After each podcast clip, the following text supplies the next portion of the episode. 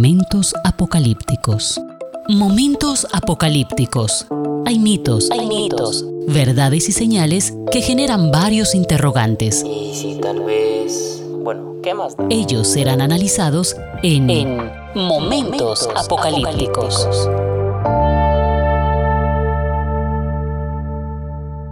Hola, ¿qué tal? Sean todos bienvenidos a este podcast Momentos Apocalípticos. Soy Javier Montoya Puentes y aquí seguiremos en el estudio de estos sellos. Hasta este momento hemos analizado lo que son los primeros cuatro sellos que están en el capítulo 6, versículos 1 al 8 en Apocalipsis. El primero de ellos es el caballo blanco y este representa precisamente con todo lo que allí tiene símbolos de victoria, victoria en todos los aspectos, una imposición a la fuerza. Están imponiendo sus normas políticas, económicas, religiosas, sociales. Y desde ahí se despliega también esta otra ideología. El segundo caballo, que es rojo, precisamente es el que simboliza la violencia política del el imperio, pero también la violencia política de cualquier gobierno y de cualquier ideología que quiere imponer sus ideas y sus principios.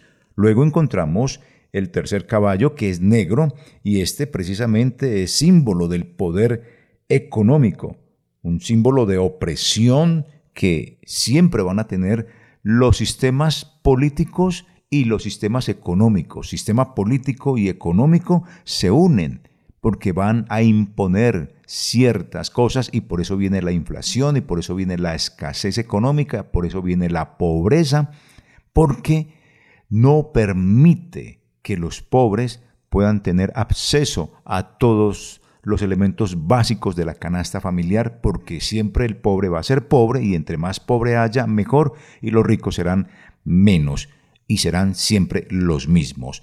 Y eso hace parte de un sistema que siempre se ha vivido en todo el mundo. Y luego viene el cuarto caballo, que es un caballo verdoso y simboliza sencillamente lo que es la muerte. Y es cuando encontramos en cualquier sistema de gobierno donde estos son eh, ahogados estos sistemas de salud son ahogados por los sistemas de gobierno, donde el gobierno y quien debe de girar los dineros a todo esto que tiene que ver con la salubridad no llegan. Y ahí es donde empieza a darse la muerte, a darse la peste, donde no hay el dinero suficiente para ayudar a los necesitados, en este caso la salud. Por eso, esto es una cuestión que siempre se ha vivido desde tiempo atrás, se está viviendo en la actualidad y se seguirá viviendo en otro tiempo. Y esto, y lo vuelvo a reiterar, estos jinetes no son para el futuro, son ya. Dígame si de todo esto que hemos estado hablando en capítulos anteriores y con hoy, ¿Usted cree que no hay situación de salubridad en una nación o en donde usted se encuentre en peligro y donde eso va a producir muerte? Donde un gobierno no presta o da el dinero suficiente para que haya salud y haya cuidado de las personas enfermas, eso se ve en todas partes. ¿Acaso no está viviendo la inflación? ¿Acaso lo que usted gana le alcanza suficientemente para ganar, para vivir, para comprar? Quizá al rico, pero al pobre no. Eh, no estamos viviendo violencia de toda índole en cualquier parte del mundo donde usted vive. ¿No encuentra usted un sistema que promete una cosa para ser elegido y cuando es elegido cambia todo completamente? ¿O no tenemos en este momento sistemas de dictadura, todo esto lo vivimos. Estos son los cuatro jinetes. No es para el futuro, siempre ha existido. Entonces, por favor, esto no son señales del fin del tiempo. Estas son señales de dolores, principio de dolores. Todo esto que vivimos desde tiempo atrás, estamos viviéndolo en el presente, se seguirá viviendo en el futuro, son sencillamente cosas apocalípticas, en el sentido de que debemos de aprender a resistir todo este tipo de violencia con una fe puesta en el Señor Jesús, de que posiblemente llegue ya y nos saque de todo esto, o posiblemente no llegue ya, pero nosotros en la fe en Jesús vamos a ser honestos, vamos a ser transparentes, no vamos a perder la fe en Él y seguiremos esperando, así nos llegue la muerte, y no claudicaremos nuestra fe frente a todos estos principios corruptos y malignos, porque nuestra fe no se vende. Este, el ejemplo de estos jinetes, estos cuatro jinetes, es lo que nos está mostrando un sistema de gobierno, un sistema político, un sistema religioso, un sistema social, un sistema eh, económico que afecta a todo el mundo. Y no tiene que ver con aspectos netamente religiosos. No, esto de los jinetes, si usted lo analiza, lo mira, lo lee y se ubica usted en esto, estamos todos siendo afectados en la actualidad con esto. No es para el futuro, es ya. Eso es Apocalipsis. Resistir todo esto con una fe profunda en el Señor. Y Apocalipsis nos anima precisamente a resistir. Esas son funciones que tiene Apocalipsis. Nos enseña a resistir en nuestra fe frente a estas cosas, no perder la fe en el Señor, y nos anima precisamente a tener esa esperanza hasta que Él venga y sea que lo veamos o no, tener la esperanza en que Él volverá y esto va a cambiar. Eso tiene que ver con los cuatro jinetes. Ahora vamos a comenzar a observar el quinto sello. El quinto sello tiene que ver con algo muy especial y son los mártires. Los mártires. Vamos a escuchar el texto bíblico de Apocalipsis capítulo 6 versículos 9 al 11. ¿Qué nos dice eso? ¿Cómo piensa usted que está allí involucrado? Porque también tenemos que pensar, ¿es esto, este quinto sello para el futuro? ¿O ya lo estamos viviendo y lo hemos venido viviendo desde el pasado, desde la historia pasada? Observemos, escuchemos y luego analizamos. Momentos apocalípticos. Cuando el Cordero rompió el quinto sello, Vi debajo del altar las almas de todos los que habían muerto como mártires por causa de la palabra de Dios y por haber sido fieles en su testimonio. Ellos clamaban al Señor y decían, Oh Señor, oh, soberano, soberano, santo y verdadero, santo y verdadero. ¿Cuánto tiempo hasta que juzgues a la gente de este mundo y tomes venganza de nuestra sangre por lo que nos han hecho? Entonces a cada uno de ellos se le dio una túnica blanca, y se les dijo que descansaran un poco más, hasta que se completara el número de sus hermanos, los consiervos de Jesús que se unirían a ellos después de morir como mártires. Momentos apocalípticos. Así que, habiendo escuchado esto, creo que todos tenemos una impresión, y es que Parece ser que estos muertos vivientes están pidiendo venganza a Dios. ¿Será esta la realidad del asunto? ¿Será que esto será que se va a vivir en el futuro o se está viviendo ya y hemos venido viviendo esto desde el pasado, la historia pasada? ¿Lo vivimos en nuestra historia del ya o lo viviremos en el futuro? Bueno, tratemos de mirar y entender. Después de revelar esta situación de los jinetes, de interpretar la realidad de la muerte que produce el imperio romano sobre la tierra, de esa situación de opresión, de imposición con el primer jinete, con el segundo jinete de la violencia, con el tercer jinete de la economía opresiva y con el cuarto jinete de la muerte que la impone el mismo sistema, encontramos acá que en el quinto sello Juan mira y ve en la profundidad del cielo una realidad que está oculta y trascendente. En ese cielo Juan ve con vida a todos los que fueron martirizados o degollados, como dice el texto, y fueron muertos precisamente a causa de la palabra de Dios y del testimonio que esta gente mantuvo. Eso es lo que ve en este sello. Aquí están los muertos y estos muertos aparecen vivos. Los muertos vivos aquí están ubicados en este sello. Pero sabe una cosa, que esto parece ser cíclico, porque aquí observa Juan los primeros muertos, o unos muertos, más bien llamémoslos así. Pero luego, en el capítulo 7, versículos 9 al 17, Juan ve una muchedumbre inmensa. Están de pie delante del trono y del Cordero y gritan con fuerte voz. Ahí están. Esa muchedumbre inmensa. Y luego por allá en el capítulo 15, versículos 2 al 4, observa lo siguiente. Allí ve a los que habían triunfado de la bestia, de su imagen y de la cifra de su nombre, están de pie y cantan.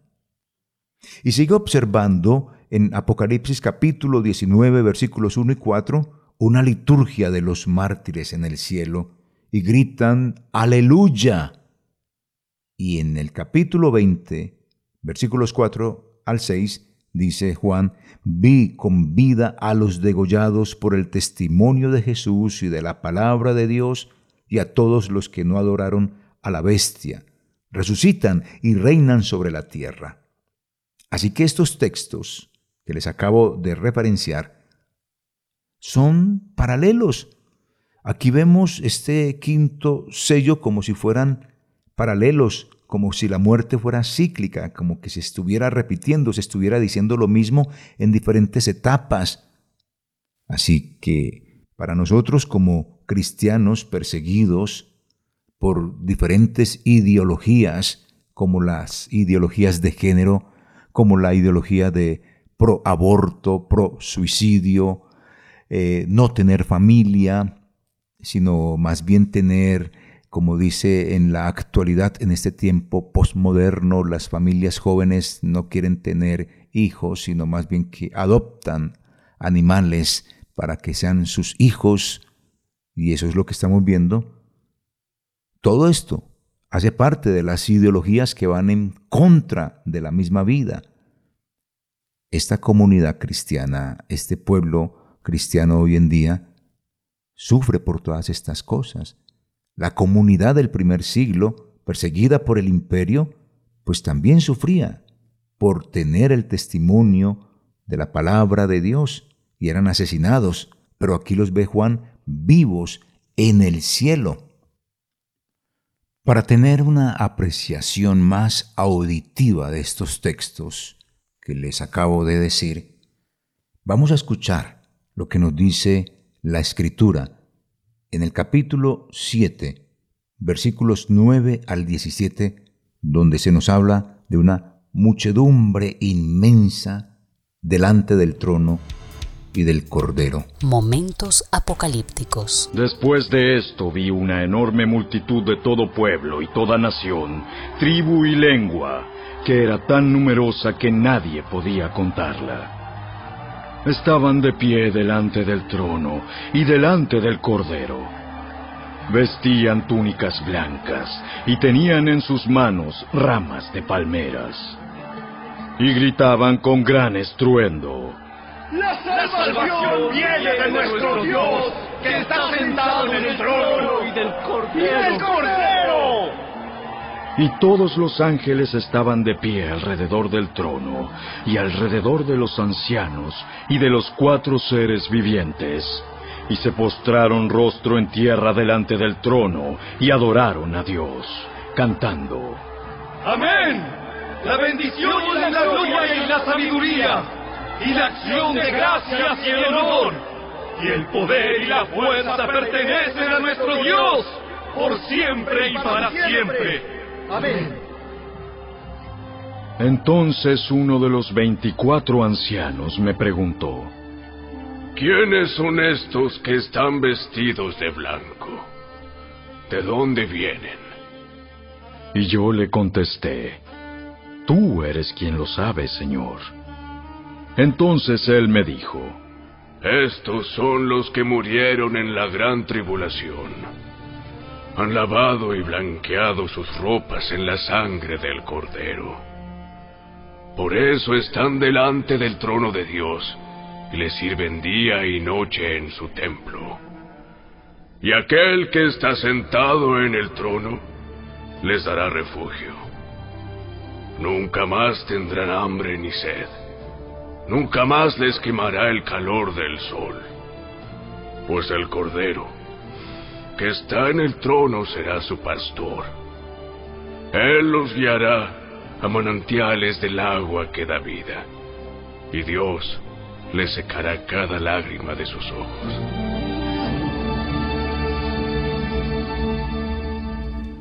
Momentos apocalípticos. Ahora, después de escuchar esto y de entender que lo que está sucediendo allí es que están todos, incluyendo a los mártires del capítulo 6 versículos 9 al 11, están aquí delante del trono del que está sentado en el trono y del Cordero, están precisamente gritando a fuerte voz acerca de la salvación que estos dos seres celestiales les han dado a ellos.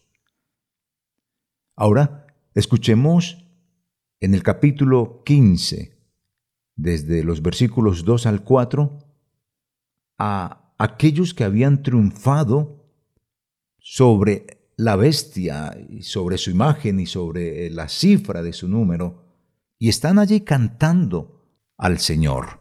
Escuchemos. Vi delante de mí algo que parecía un mar de cristal mezclado con fuego. Sobre este mar estaban de pie todos los que habían vencido a la bestia, a su estatua y al número que representa su nombre. Todos tenían arpas que Dios les había dado y entonaban el canto de Moisés, siervo de Dios, y el canto del Cordero.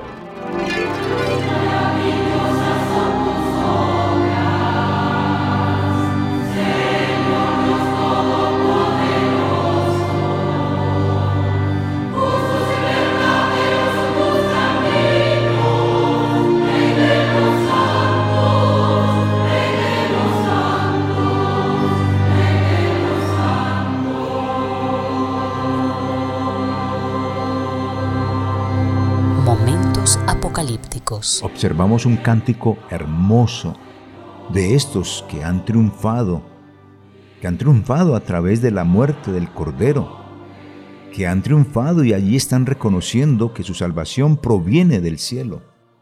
Ahora escuchemos en el capítulo 19, versículos 1 al 4, esa liturgia maravillosa de estos mártires en el cielo, que dicen, aleluya, la canción que mundialmente se conoce como Aleluya. Escuchemos. Después de esto, oí algo en el cielo que sonaba como las voces de una inmensa multitud que gritaba. Alabado sea el Señor. La salvación, la gloria y el poder le pertenecen a nuestro Dios. Sus juicios son verdaderos y justos. Él ha castigado a la gran prostituta que corrompió a la tierra con su inmoralidad. Él ha vengado la muerte de sus siervos. Y otra vez sus voces resonaron. Alabado sea el Señor. El humo de esta ciudad subirá por siempre jamás. Entonces los veinticuatro ancianos y los cuatro seres vivientes se postraron y adoraron a Dios que estaba sentado en el trono, exclamaron, ¡Amén!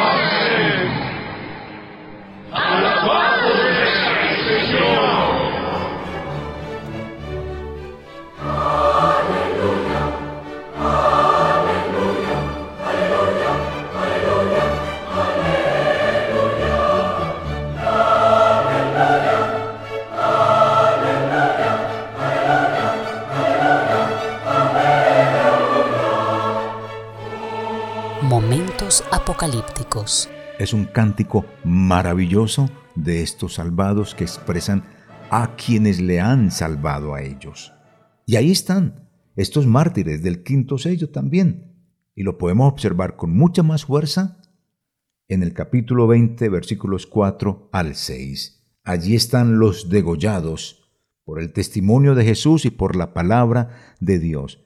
Y una cosita, y es que estos sellados, o mejor, estos muertos del quinto sello, que aunque no están tan explícitamente en el capítulo 7, en el capítulo 15 y en el capítulo 19, uno deduce que allí están porque son los salvados y están frente a quien está sentado en el trono y al Cordero, y ellos son los que le han dado la salvación. Y aquí ya en el capítulo 20, versículos 4 al 6, sí están eh, denotados o descritos por Juan cuando dice, vi a los degollados con vida, vi con vida a los muertos. Entonces, todo este escenario que pinta Juan incluye a estos degollados o a los que murieron en la fe del Señor Jesús sin haber sufrido violencia, pero que sencillamente vivieron toda su vida cristiana en santidad y en obediencia al Señor, resistiendo todas las opresiones que pudieran haberse dado contra su fe. Escuchemos este capítulo capítulo 20, versículos 4 al 6. Después vi tronos, y los que estaban sentados en ellos habían recibido autoridad para juzgar. Vi las almas de aquellos que habían sido decapitados por dar testimonio acerca de Jesús y proclamar la palabra de Dios. Ellos no habían adorado a la bestia ni a su estatua, ni habían aceptado su marca en la frente o en las manos volvieron a la vida y reinaron con Cristo durante mil años. Después de uno escuchar estos audios de lo que describe Juan, de los muertos pero vivos, de los degollados que están clamando a Dios y pidiendo justicia, uno puede mirar como que estos son audios que están expresando precisamente el triunfo de todos los que hemos resistido en medio de las diferentes ideologías y de las distintas opresiones para que eliminemos a Dios de nuestra vida, saquemos la Biblia como texto sagrado y demos paso a todas las ideologías que existen en contra de Dios y que nos hemos parado frente y firme y que con el testimonio y con la palabra de Dios hemos resistido. Algunos caeremos, otros morirán normalmente de su vida, eh, de la muerte natural, pero resistiendo siempre. Esto nos muestra una alegría impresionante. No hemos perdido. Así el mundo entero crea que ha ganado cuando nos mate, cuando calle la voz profética de la iglesia, cuando nos cierran los medios de comunicación, cuando no nos dejen hablar o nos estén oprimiendo para hacer en contra de la moral o en contra de Dios y que no lo hagamos y eso para ellos sea un triunfo y para nosotros implica la muerte, pues para nosotros implicará el triunfo en los cielos porque tendremos vida, pero derrota para ellos porque tendrán muerte en los cielos. Estos son los audios estos son los videos, estos son los memes que trabaja Juan para que entendamos que Apocalipsis es algo que, que, no se debe de mirar hacia el tiempo futuro.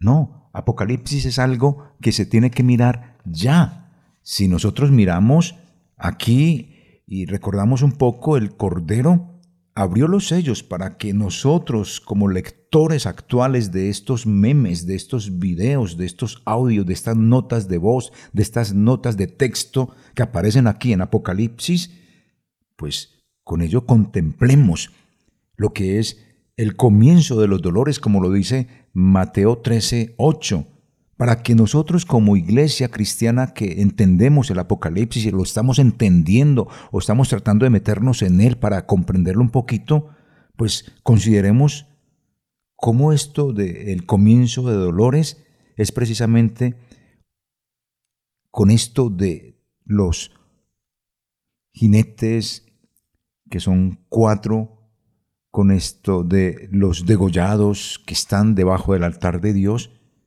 entendamos que esto hace parte del anuncio de la presencia de Dios de los tiempos que ya están, y es que Jesús vino a la tierra, está con nosotros, subió a los cielos y vendrá pronto. Cuando los evangelios habla del comienzo de dolores, no está hablando de un tiempo futurista, está hablando de ya, y se relaciona con estos sellos, con la violencia, con la imposición de principios que van a eliminar a Dios, y si no se logra eso, viene la violencia y viene también la opresión económica y la muerte. Todos estos principios de dolores, estos jinetes no son para el futuro, son principios de dolores, como lo dijo Mateo 13:8. Y esto, para que la iglesia tenga presente, es como anunciadores de la presencia de los tiempos de Dios, para que nosotros veamos en esto que está sucediendo signos de los tiempos que nos ayuden a situarnos dentro de este plan de Dios, ubicarnos, por favor iglesia, ubíquese. Estos jinetes no son del futuro, son ya, son principios de dolores. Y esto nos está invitando a que levantemos nuestra mirada al único Mesías.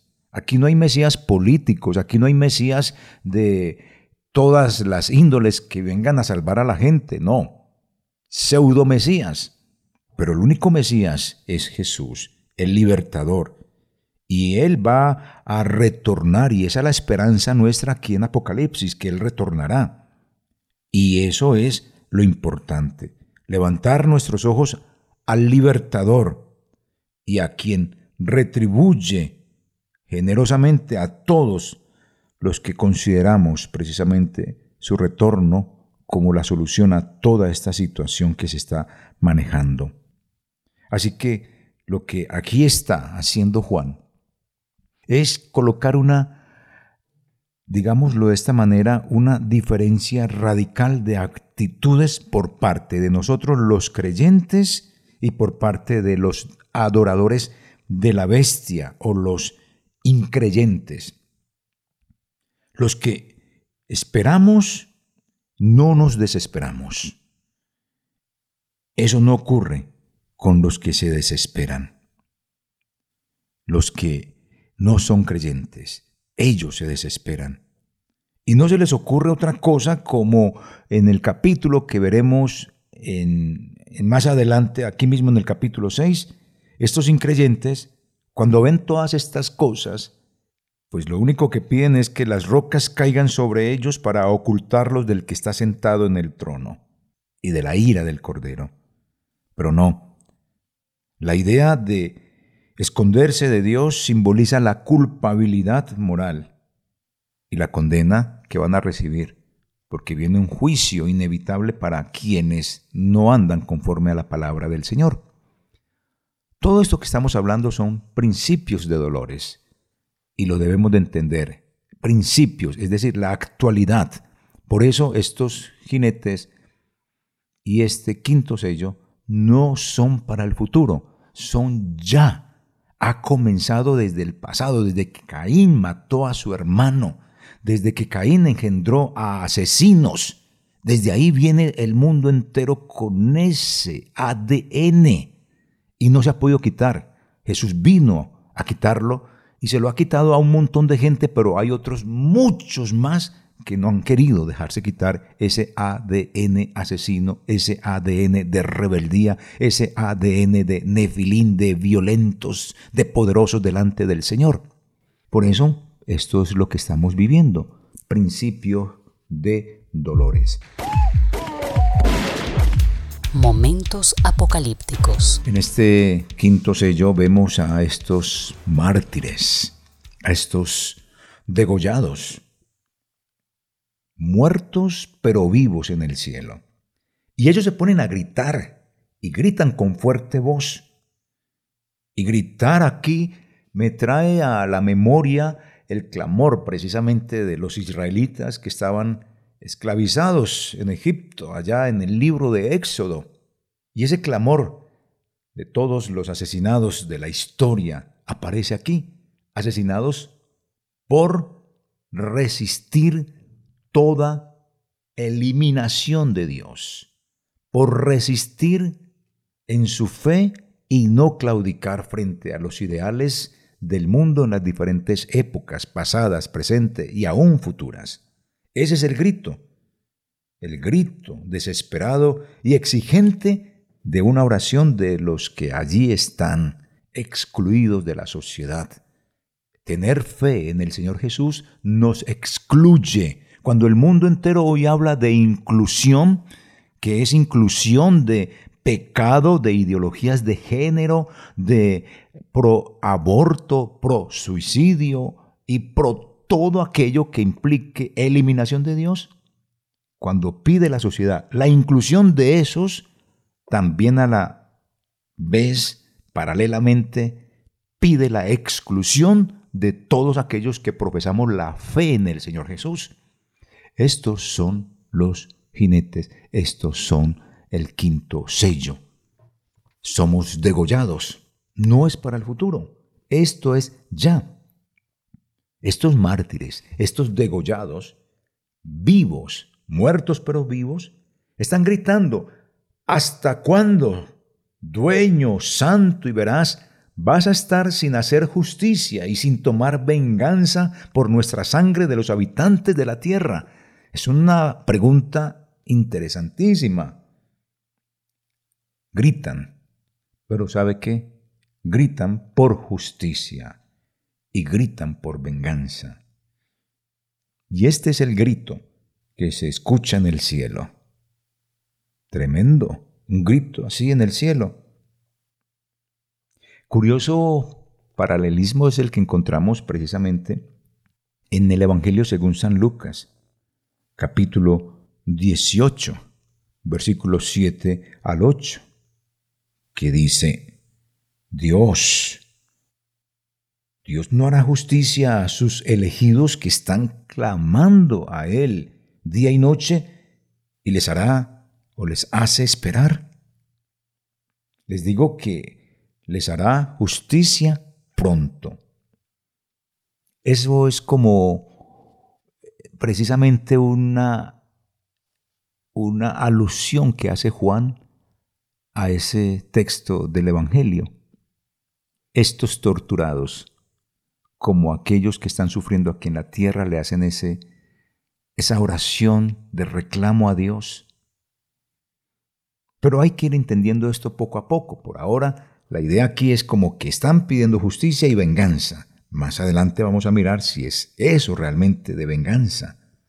Porque aquí este, esta acción, este, esta súplica de vengar aparece aquí solo en el capítulo 6, versículo 10 de Apocalipsis y en Apocalipsis 19.2, donde los mártires en el cielo cantan a Dios o cantan que Dios ya ha juzgado precisamente a Roma. ¿Y cómo se llama Roma aquí en este texto de San Juan, Apocalipsis? Babilonia. Es un eh, digamos, un mensaje encriptado para que el imperio no sepa que se está hablando de él, pero es él. Y los que están leyendo el texto de Apocalipsis saben que se refiere a, a Babilonia, se refiere a Roma como Babilonia, la bestia, el imperio de la bestia. Ella es la gran ramera que ha sido juzgada y así ha vengado en ella la sangre de sus siervos esa oración también tuvo su respuesta de parte de Dios cuando en el capítulo 16, eh, en el capítulo 17 y 18, desde el 16 se va anunciando como esa venganza contra este imperio romano llamada Babilonia o la gran ramera y en el 18 se ejecuta precisamente ese, esa venganza, ese juicio. Eso es lo que está sucediendo aquí en este capítulo de Romanos 18. Así que podemos decir que lo que ellos reciben, estos martirizados, degollados, como respuesta, es primero, uno, el reconocimiento de lo que ellos han hecho, su obra. Su obra de santos perdura. No es que para ser salvos hay que hacer obras. No, nadie se salva por hacer obras o por mm, meritocracia. No. Aquí lo que está hablando es que la obra de los mártires perdura. ¿Cómo así que perdura? Sí, su testimonio, su vida. Por ejemplo, una carretera en una ciudad cualquiera del mundo, un puente que nos permite cruzar de lado a lado, construido décadas atrás, construidos en el siglo pasado, construidos años y siglos atrás, permanecen y nos permiten comunicarnos. La obra de esa gente permanece y nos permite comunicar. La obra del cristiano permanece y es un testimonio. Y eso fue lo que sucedió con estos degollados. Esa fue la respuesta. ¿Reconoce Dios el mantenimiento o la permanencia de la obra de los santos, porque su testimonio permanece, su fidelidad, y se le dio a cada uno precisamente por todo esto, por su salvación y por esto que está allí de ellos, que viven como santos, un vestido blanco. Luego se les dice que aún no se ha completado el número de los mártires o de los degollados o de los que van a sufrir y que van a morir como ellos por dar testimonio de quién es Dios en la vida de ellos, que todavía no se ha completado el número, que esperen un tantico, que no se desesperen, que aguarden. En otras palabras se les dice que la justicia y la venganza que ellos están pidiendo solamente se va a cumplir al fin de los tiempos. ¿Cuándo? No sabemos. ¿Qué falta todavía para ese tiempo? No lo sabemos. Están esperando y en el cielo no hay tiempo como lo tenemos aquí. Le dice simplemente, allá están y muchos de ellos van a resistir y por resistir van a morir, van a sufrir el martirio. La lucha continúa, en otras palabras la lucha del cristiano continuará hasta que Jesús retorne en los cielos. Veamos aparecer esa imagen del Señor poderoso.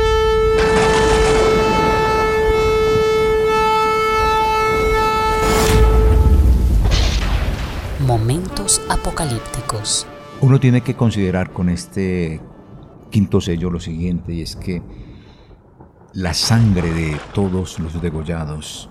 Y cuando hablo de degollados, de los que mueren por resistir la fe en Cristo Jesús, fe que no le gusta a los pro abortos, pro géneros, pro eliminación de Dios, pro eliminar la Biblia, pro eliminar todo el cristianismo, a ellos no les gusta, entonces nos degollarán han degollado a un montón de gente y seguirán degollando un montón de gente. Y no necesariamente tiene que ser la muerte, sino el acallar los medios de comunicación, cerrar iglesias, como sucede en muchas partes del mundo. Quizá vivimos en un continente donde no vivimos esto. En este continente hay países donde no se vive esto, pero en este continente americano hay gente en países donde sufre ya esto, países donde es prohibido abrir iglesias cristianas. Todo esto es lo que está sufriendo el pueblo cristiano calladamente. Llegará un momento en que esto explote y sea mucho más noticioso, más mediático, pero por ahora siguen y dan estos reportes de muerte tímidamente. Algunas iglesias cristianas donde matan pastores o fieles por estar haciendo ayunos y pidiendo por la paz del mundo o pidiendo por la paz de una región. Los matan las fuerzas insurgentes que no quieren que haya oraciones para que se acabe la guerra. Sucede en nuestra nación, en Colombia. Esto sucede en muchos territorios de nuestra querida nación colombiana. Pero la sangre de estos degollados es semilla del reino de Dios. Y es que nosotros mirando acá este texto de Apocalipsis 6 del quinto sello, donde están los degollados, donde están los muertos pero vivos, afirman precisamente lo que debemos de entender todos nosotros. Es la cruz y el martirio que enseña el libro de Apocalipsis, los mártires, los degollados, los muertos, igual que el Cordero de Dios, lograron la victoria, tuvieron el triunfo mediante la muerte y ahora viven eternamente en la presencia del Señor. Es como la imagen que nos está presentando aquí Juan. Podemos decir, como dijo el apóstol Juan, morir es ganancia. Y como lo dijo alguien en alguna parte, los muertos que vos matáis gozan de buena salud. Eso es lo que sucede con los muertos en Cristo Jesús. Gozaremos de buena salud, es decir, gozaremos de vida eterna. Lo que no gozarán los que nos maten o nos acallen, ellos gozarán, pero de muerte eterna.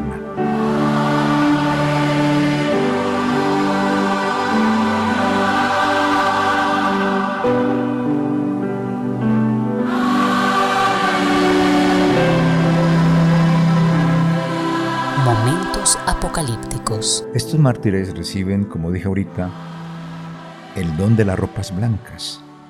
Pero antes, en su muerte, antes de su muerte, ellos vencieron al dragón por medio de la sangre de Cristo, del Cordero, y por el mensaje por el cual ellos dieron testimonio. Ellos no valoraron tanto su vida como para evitar la muerte. Esto es algo importantísimo, lo dice Apocalipsis 12, 11. El cristiano no valora tanto su vida como para evitar la muerte. Y una muerte que esté mostrando resisto toda ideología, resisto todo aquello que me quiera sacar a Dios de mi corazón y prefiero dar la muerte. Eso es una cosa valerosa. Hasta ese extremo es que nosotros debemos de llegar. No valorar tanto nuestra vida para evitar la muerte, porque amamos al Señor y no lo vamos a negar.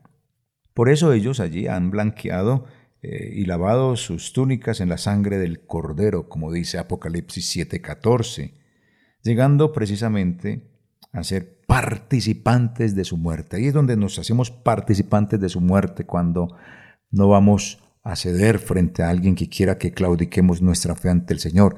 Apocalipsis es resistencia. Momentos apocalípticos. Paradójicamente uno tiene que ver aquí que la muerte es testimonio de victoria, una victoria que ya se ha ganado. El sacrificio y la muerte o el degollamiento de todos los fieles en el mundo entero, en el pasado, en el presente, en el futuro, es casi igual a, a lo que se habla de la del cordero. El cordero murió, pero el método que Dios tiene acá es que Cristo murió, el Cordero de Dios murió para salvarnos a nosotros. Nosotros por nuestra propia muerte o por nuestra propia sangre no podemos ser salvos, pero participamos de la muerte del Cordero o de los sufrimientos de Cristo cuando en un momento dado nos tenemos que enfrentar o nos tengamos que enfrentar a la muerte y morir. Y de esa manera participaríamos de, de ese sufrimiento de Cristo para definitivamente decir que la muerte es triunfo para el mundo cristiano, para la teología de Juan que nos está expresando acá. Para el mundo no, la muerte es un fracaso. Así que todos estos degollados que aparecen acá en este quinto sello, parece que hubieran sido vencidos, parecen que allí hubieran fracasado, pero no. Su muerte y la oración que ellos hacen es sencillamente una demostración de victoria. Y de victoria sobre esos cuatro jinetes que habían aparecido y que tuvieron que sufrir y vivir. Asimismo tenemos que pensar nosotros, vamos a sufrir a causa de estos cuatro jinetes que son latentes, vigentes, que no son ni del pasado ni del futuro, son del pasado, presente y futuro. Estos jinetes nos están asediando. Y este quinto sello, donde el cristiano tiene que morir por serle fiel al Señor Jesús, nos muestra que la muerte es una victoria, así como la muerte de Cristo trajo la victoria y nos quitó la ley del pecado y de la muerte de nuestro cuerpo. Es eso mismo lo que estamos viendo en este quinto sello. Nuestro compromiso es hasta la muerte y así lo debemos de tener muy claro en nuestra vida.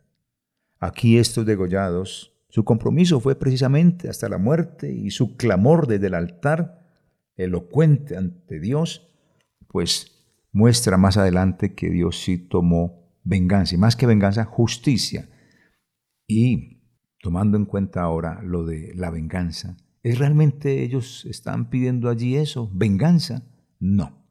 Esta parece ser una oración imprecatoria, imprecatoria que hacía mucho santo en el Antiguo Testamento. Los salmos cuentan de estas oraciones imprecatorias que parecen tener un sentido de que Dios se, se venga de los malos, de aquellos que han actuado contra los buenos, contra los que le siguen.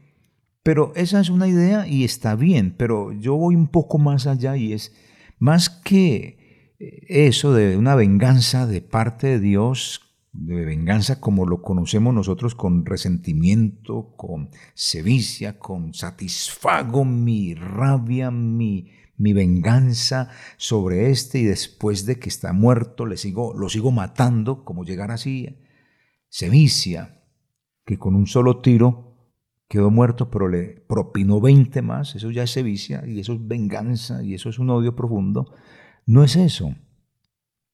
Realmente esas oraciones imprecatorias en el Antiguo Testamento lo que mostraban era cómo el hombre dependía de Dios y le decía a Dios, Señor, hazme justicia. Han hecho algo injusto conmigo porque yo te sigo. Por favor, toma cartas en el asunto y arregla el asunto tú. Yo en mis propias fuerzas no soy capaz.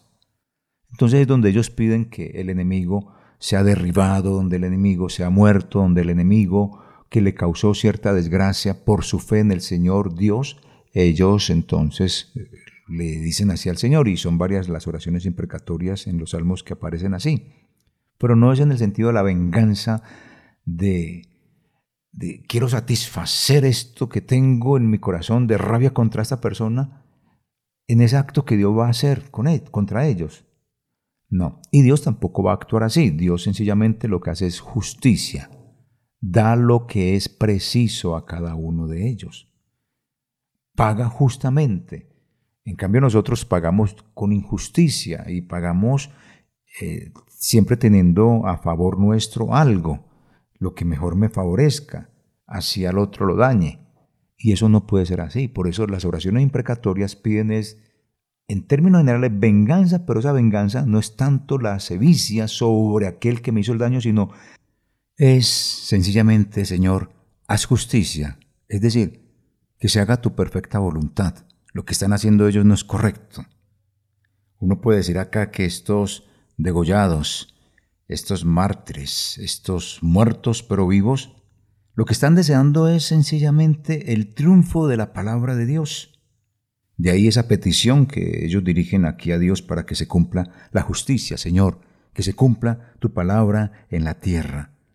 Sin embargo, esta súplica que ellos elevan, pues no está inspirada, eh, digámoslo así, de esta forma en, en la del Señor Jesús ni en la de Esteban, quienes ellos pedían perdón para sus verdugos. No, esa oración no está aquí pidiendo eso. Está es más bien pidiendo que eh, la palabra del Señor se cumpla, se distribuya, y que siga su curso, así sea que ellos y los que están aquí en la tierra caigan porque la están cumpliendo. Entonces, ellos no están pidiendo perdón por la gente, no, están pidiendo que la palabra de Dios se cumpla. Y eso es lo que encontramos acá en estos sellos. Así que sellos de los jinetes montados en esos caballos de distintos colores son la desgracia de un imperio, la desgracia de un sistema, la desgracia de ideologías que vienen a estar gobernando el mundo y a sacar todo lo que sea cristiano y todo lo que a ellos les estorbe, todo lo que sea la piedrita en el zapato, a ellos no les gusta y prefieren eliminarlo. Y es lo que está sucediendo. Eliminan a Dios de las universidades, No se puede hablar de Dios, pero sí se puede hablar de inclusión de género. No se puede hablar de Dios, pero sí se puede hablar de promuerte. No quieren nada pro vida. Todo eso es degollar, todo eso es sacrificar. Nos han cortado en la yugular Estamos desangrándonos poco a poco. La yugular no es tan importante, es importante, pero podemos desangrarnos poco a poco. Hay otra carótida, es así, si nos dan en la carótida, ahí sí morimos de una vez desangrados, asfixiados, sin sangre, es decir, la muerte rápida. Pero en la yugular es una cosa que nos están dando nos están degollando poco a poco y el cristiano no se ha dado cuenta porque piensa que todo esto es para el futuro, que estos jinetes son del futuro, que este quinto sello de los martirizados son para el futuro. Futuro no, futuro es ya. Pilas, mi hermano, pilas, usted que me está escuchando, oyente, que pues no comparte ningún principio religioso, pero que escucha esto, esta es la realidad. Estos son los jinetes del Apocalipsis. Estamos viviendo esto. Estos son los degollados, el quinto sello es presente y comenzó desde Caín, ha seguido a través de su descendencia de asesinos, sigue normalmente en todo el transcurrir de la historia esto de esta situación de estos jinetes y de aquellos que oprimen al que habla de Dios, es en la actualidad y seguirá, no es para el futuro. Iglesia, por favor, ubiquémonos en esto y Oremos al Señor que haya su palabra eh, cabida en el corazón de todos los seres humanos. Bueno, hemos llegado al final de este podcast por este momento. Muchas gracias. Les habló Javier Montoya. Y recuerden, me puede escribir al correo jmontoyaoficial.gmail.com. Chao. Momentos apocalípticos. Momentos apocalípticos. Hay mitos, hay mitos, verdades y señales que generan varios interrogantes. Y si tal vez... Bueno, ¿qué más Ellos serán analizados en, Momentos, apocalípticos.